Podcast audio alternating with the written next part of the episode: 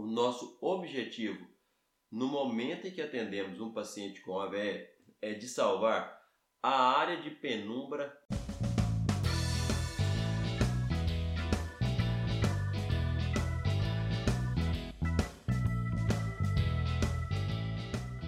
Fala galera, meu nome é João Pedro Santos. Está começando mais um Aprovado Cast, o podcast do Aprovado na Residência. Hoje iremos bater um papo sobre exatamente aquilo que você precisa saber para sua prova de residência médica.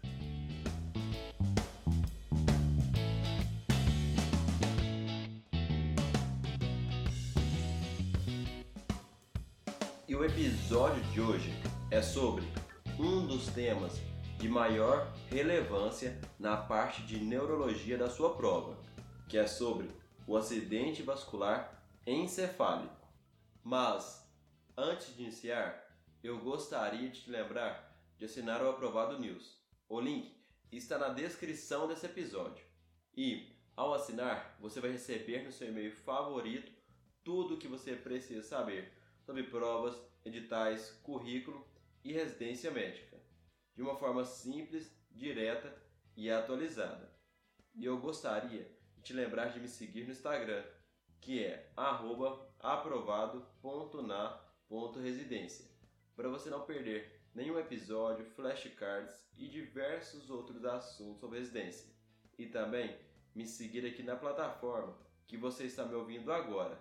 E para ter acesso a mais dezenas de outros episódios como esse, assine a nossa plataforma. O link está na descrição desse episódio.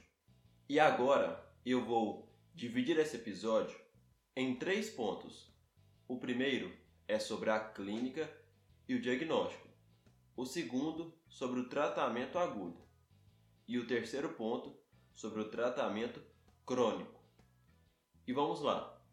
Inicialmente, eu quero explicar que, quando eu falo sobre acidente vascular encefálico, eu estou me referindo a um grupo de doenças cerebrovasculares e especialmente nesse episódio eu vou te contar sobre o principal tipo que corresponde a cerca de 80 a 85% dos casos, que é sobre o tipo isquêmico, sobre o acidente vascular encefálico isquêmico.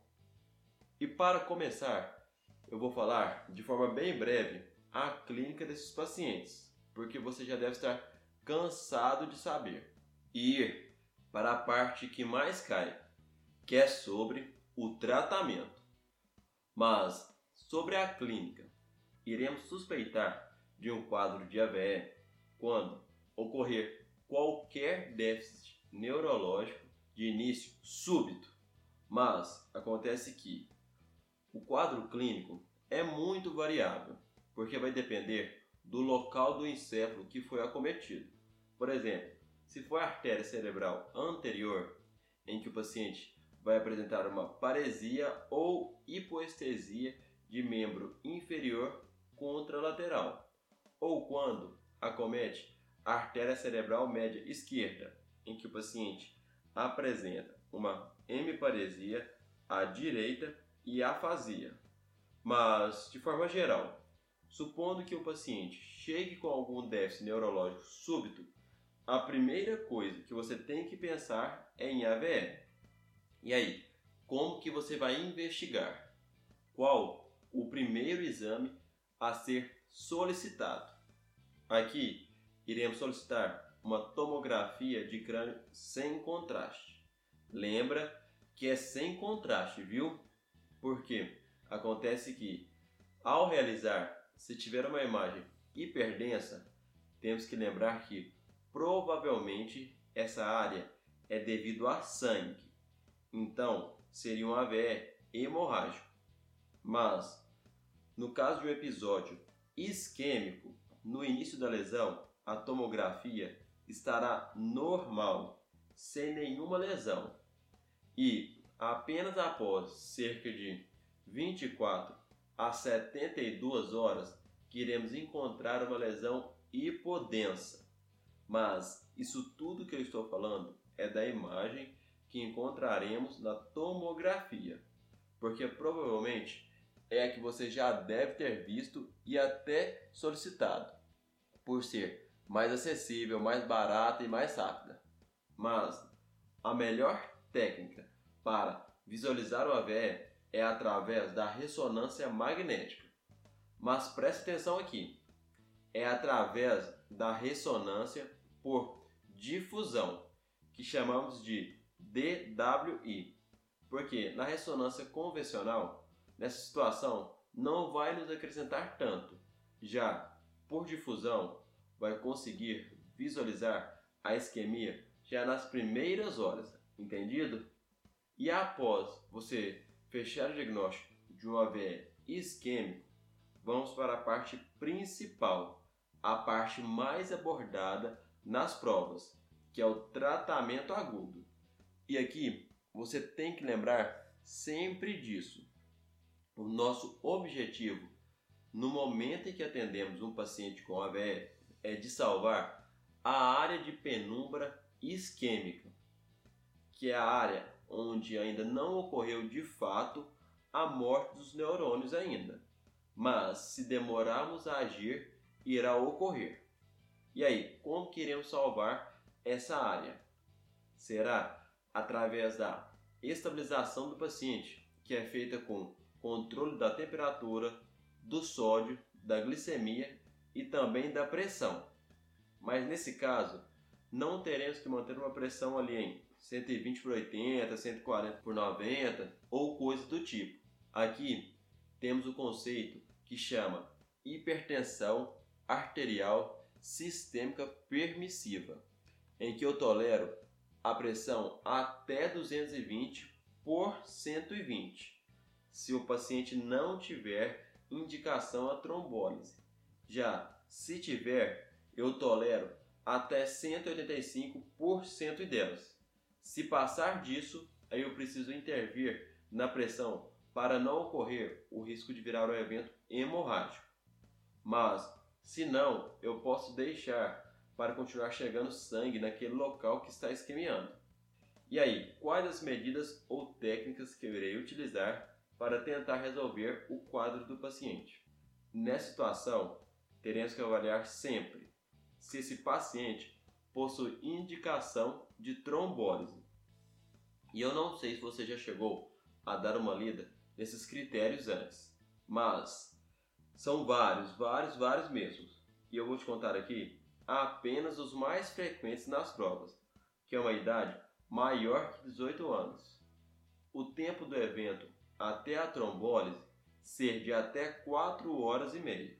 Ou seja, se cai uma questão falando que o paciente chegou às 19 horas para você, mas o evento teve início às 8 horas da manhã, já não é mais indicado. Outro critério é se o paciente possui um histórico de AVE hemorrágico prévio. Nessa situação, também contraindicamos a trombólise, ou até mesmo o AVE isquêmico mesmo, mas que ocorreu nos últimos três meses. Outras contraindicações são se suspeita de endocardite infecciosa, se recebeu uma dose terapêutica de heparina de baixo peso molecular nas últimas 24 horas e várias e várias outras. Mas, como eu te disse, eu vou te contar aqui apenas as que mais costumam aparecer nas provas. E, se o paciente apresentar critérios, iremos administrar o trombolítico. O mais conhecido é o alteplase, na dose de 0,9 mg por quilo. Já outra forma de tratamento agudo, sendo que eu posso realizar apenas ela ou após a trombólise também, é a terapia endovascular, que chamamos de trombectomia mecânica, em que iremos retirar o trombo de forma mecânica mesmo com o stent. Aqui nós utilizamos quando ocorre o acometimento de uma grande artéria. Já o tempo varia muito de autor para autor. Alguns falam que é até 6 horas, outros até 8 a 10 horas. Mas o importante é você lembrar que utilizamos para vasos de grande calibre. E mais um detalhe aqui para você no tratamento agudo. Estamos falando de um trombo que parou no encéfalo, mas que pode parar também em outra parte do corpo daquela pessoa. Então, entramos com a AS e heparina profilática para prevenir outros eventos como uma TVP. Mas se o paciente apresentar critérios para trombólise, iremos esperar 24 horas após a trombólise para usar essas medicações. Entendido? E por último, eu vou te contar sobre o tratamento crônico. O que você precisa saber aqui é o seguinte: estamos falando de um quadro isquêmico. Então, esse evento pode ocorrer devido a um evento cardioembólico, em que saiu um trombo do coração do paciente. Um exemplo clássico é o paciente com FA, ou decorrente de um evento aterotrombótico. Então, iremos utilizar estratégias diferentes em cada situação. E para investigar a causa, podemos realizar um eletro para analisar o ritmo cardíaco desse paciente, um eco, Doppler de carótidos e outros exames. E se for um evento cardioembólico, iremos realizar uma anticoagulação plena. Mas, se for devido a um átero trombótico, para finalizar, iremos entrar com uma antiagregação plaquetária e o mais importante, controlar os fatores de risco desse paciente, você já deve estar cansado de ouvir também, né? Que é a diabetes, a hipertensão, tabagismo, sedentarismo e vários outros. Entendido? Agora eu vou recapitular as partes principais desse episódio com você. Lembra que o AVE isquêmico é responsável por 80 a 85% dos acidentes vasculares encefálicos e que a clínica do paciente varia conforme a área acometida. E o primeiro exame que realizamos é a tomografia. Já a melhor técnica é através da ressonância magnética por difusão. E após fecharmos o diagnóstico, iremos controlar a glicemia, sódio, temperatura. Já a pressão, lembrar que o conceito de hipertensão arterial permissiva até 220 por 120. E se for trombolizar, até 185 por 110. E lembrar dos critérios para trombólise, como ter mais que 18 anos, e o tempo do acidente até a trombólise ser de até 4 horas e meia. E também podemos tratar o paciente com a terapia endovascular.